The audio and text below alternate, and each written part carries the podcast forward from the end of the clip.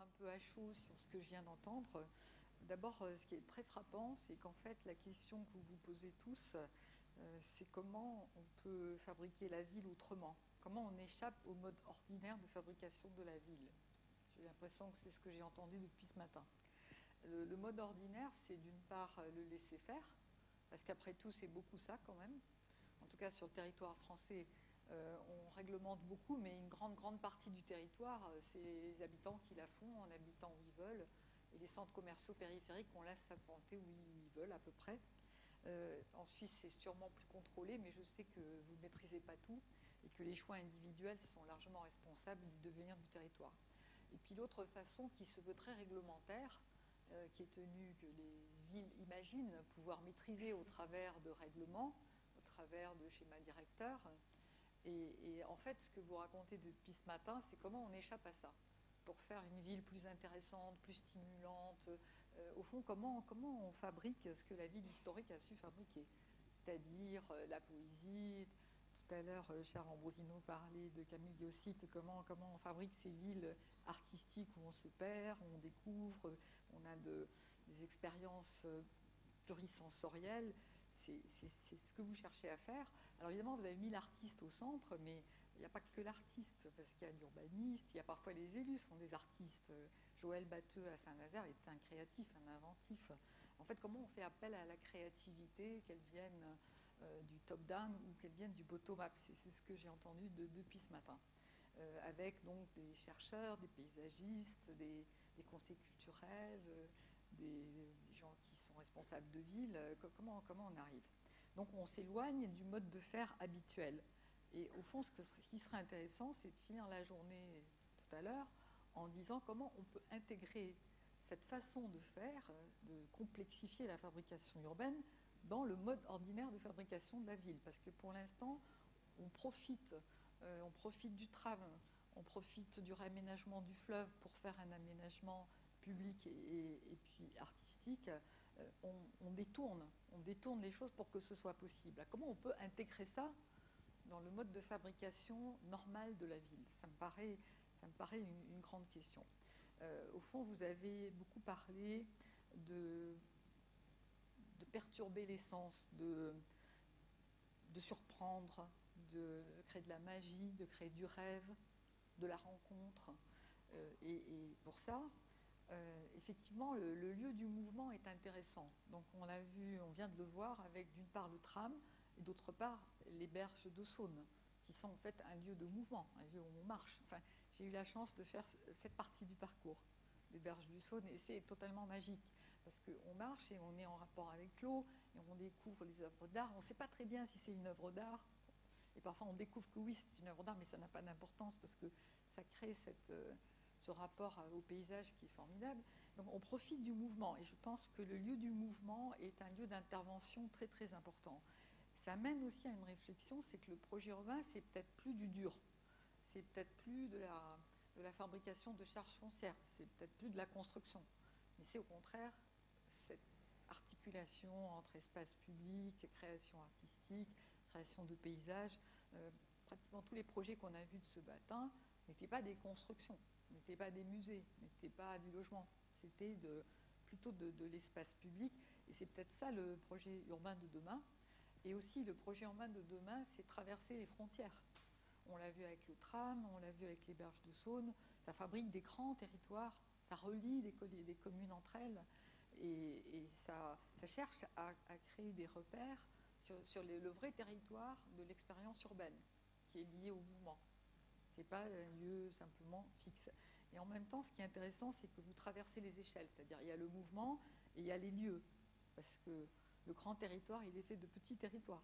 Il faut que les petits territoires soient, très intéressants. Donc, au fond, est-ce que le grand projet de demain, c'est pas le lieu du mouvement, l'espace public, et, aussi le grand projet fait de petits projets? Peut-être une évolution des choses. Euh, après, euh, ce que j'ai trouvé intéressant aussi, euh, c'est que par exemple, pour le tram, vous, parlez, en fait, il y a une charte, il y a une volonté de trouver un lien. Et après, on laisse jouer des créativités multiples. Mais il y a un état d'esprit, c'est-à-dire, c'est pas carte blanche. C'est voilà ce que nous souhaitons. Nous souhaitons créer des repères, nous souhaitons créer des lieux confortables, des lieux de plaisir, et puis on essaye de travailler avec les artistes pour qu'ils rentrent dans ce récit. Alors moi j'aurais quand même une suggestion, c'est que je me demande s'il faut choisir un artiste par site. Euh, je, constate, pour être très très souvent membre de consultations de projets d'urbanisme, que les mêmes concepteurs peuvent être très bons à un endroit et pas très bons à un autre endroit. Et on ne peut pas l'anticiper. Parce qu'à un moment donné, et je pense que donc euh, l'équipe base le sait bien, ça, il y a des lieux qui vous inspirent plus que d'autres. Et ça ne s'écrit pas à l'avance. Euh, donc, est-ce que c'est pas intéressant plutôt d'avoir plusieurs artistes et de les promener sur un site et de voir où, euh, qu'est-ce qu'ils suggèrent, qu'est-ce qui leur suggère de la créativité, plutôt que de choisir à leur place en fonction de ce qu'ils ont déjà fait? Parce que par exemple, Yann Carsalet, ce qu'il a fait à Saint-Nazaire, ça ressemble pas vraiment à ce qu'il avait fait sur la côte normande, hein, pour lequel on l'avait fait venir. Euh, et Danny Caravan, en fait, on l'a fait venir parce qu'il avait fait un rayon laser à partir de Florence, mais il a inventé tout à fait autre chose euh, sur euh, l'axe majeur. Donc, je sais pas, moi, c'est une suggestion. Après, j'ai une autre question aussi sur le tram. Est-ce que c'est bien d'avoir plusieurs artistes ou un artiste? Parce que, par exemple, l'intervention de Daniel Buren, d'une part à Mulhouse et d'autre part maintenant à Tours, c'est assez étonnant parce que fait, à Mulhouse, surtout, je connais mieux, parce que Tours, je connais par des images. Moi, je suis très sensible à l'expérience personnelle. Je parle surtout aux jeunes qui sont là. L'urbanisme, ça s'apprend avec les pieds, avec ses propres perceptions et jouer sur votre propre subjectivité, parce que ce que vous voyez en image, c'est pas ce que vous ressentez. Donc, il faut, y aller et voir. Donc, moi, Mulhouse, je connais bien. Et euh, ce que j'ai trouvé formidable dans cette ville reconstruite, un peu douloureuse, c'est que Daniel Buren, au travers du tram, a fabriqué au fond une nouvelle identité à la ville parce qu'il a fait des cerceaux avec ses barres, avec ses, rayures, qui sont maintenant, euh, je sais pas, comme euh, l'identité de la ville. Et apparemment, il a fait ça aussi à Tours. C'est une question. Est-ce qu'il ne faut pas avoir un artiste sur toute la ligne et des interventions par lieu? C'est un questionnement parce que c'est surtout, quand vous vous attaquez à des grands territoires qui n'ont pas du tout la même identité, euh, le tram peut être cet élément de, repère. Voilà, voilà. C'est votre, c'est votre âme, tout à fait. Mais voilà, c'était, c'était une suggestion, mais il y a autant de manières de faire euh, que, de, de situations. Euh, ensuite, ce qui m'a paru aussi très intéressant euh, dans votre démarche, c'est la question de l'intelligibilité de la production. ça peut pas. Alors, dans, ce que vous avez montré, il y a des choses très très compréhensibles et d'autres qui ne le sont pas, qui le sont moins. et y compris pour les berges de Sceaux. Moi, je suis pas sûre que les rochers, on comprenne n'est pas des rochers, c'est autre chose. Et, peut-être quand même c'est intéressant d'en donner un petit peu plus à l'usager, de lui demander moins de travail intellectuel, que la création soit un tout petit peu plus intelligible. Je pense que c'est vraiment euh, un travail à mener quand on pense à l'espace public. Euh, puis alors, euh, vraiment, ce qui m'a frappé dans toutes les interventions, c'est à quel point l'intervention artistique peut faire fabrication de territoire à grande échelle on est vraiment, c'est la grande question de, l'urbanisme contemporain. On ne sait pas faire la ville à ces grandes échelles. Et, euh, les artistes et les démarches que vous proposez peuvent nous apporter des fils conducteurs pour trouver les liens, euh, pour qu'on sente qu'on appartient au même territoire euh, sur des distances qui sont très longues et qu'on ne peut pas aménager comme on aménage la ville historique. Je voulais finir avec la question de la gentrification qui avait été évoquée par par Charles ce matin, euh, ça me paraît une question absolument majeure parce que, euh, et ça rejoint aussi le propos qui a été tenu par Madame Lucchini sur le fait que les interventions sont, vraiment, se situent dans les, les cœurs du cœur du cœur de la ville. tous ces lieux créatifs, ils ne se mettent pas n'importe où. Et euh, j'avais travaillé sur Amsterdam, aujourd'hui je travaille sur Berlin. Et ça se situe vraiment dans, les lieux les plus, euh, les plus identitaires, les plus, euh, comment dire, euh, les, lieux où on sent qu'on est dans cette ville-là. Et Amsterdam se disait, bon, ben, l'échec d'Almere, qui est la ville nouvelle, qui est très très bien faite, hein, c'est qu'elle n'a pas d'identité, donc les coworking, les artistes, les événements, ils ne vont pas se mettre là. Et il disait, ça pourra se faire si Almere acquiert de, de l'identité.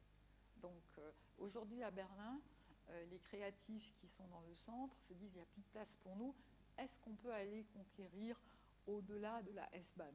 Est-ce qu'on peut commencer à y aller et comment on y va? Alors, ça, c'est une première question. C'est comment on fait pour que euh, cette euh, productivité formidable dans, dans, tous les domaines innerve non pas seulement les centres-villes, mais les nouvelles centralités qu'on veut développer. Et aussi, la question de la gentrification, il faut savoir qu'elle est quand même très très importante dans toutes les villes d'Europe de l'Ouest et maintenant d'Europe de l'Est, euh, donc surtout Europe de l'Ouest, et que euh, la lutte contre la gentrification peut amener aussi à tuer ces mouvements. Euh, on a beaucoup de chercheurs en France qui enseignent, enfin moi j'enseignais à l'Institut français d'urbanisme, les professeurs disant aux étudiants, voilà, ça gentrifie.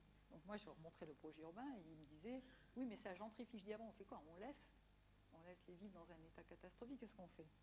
On agit, on n'agit pas euh, donc comment on peut apprivoiser la gentrification? Se trouve que la question a été très très bien posée ce matin par Charles Ambrosini. Euh, comment ces, bobos qui gentrifient la ville peuvent être féconds pour euh, progressivement bonifier l'ensemble du territoire? Parce qu'il n'est pas question, enfin pour moi il n'est pas question de lutter contre ça. Comment on s'appuie dessus pour euh, continuer à faire une ville équitable? C'est une très très grande question. Et j'aimerais bien que les chercheurs euh, poursuivent sur ce thème parce qu'il est fondateur et que c'est la grande question à laquelle on se confronte. Hein.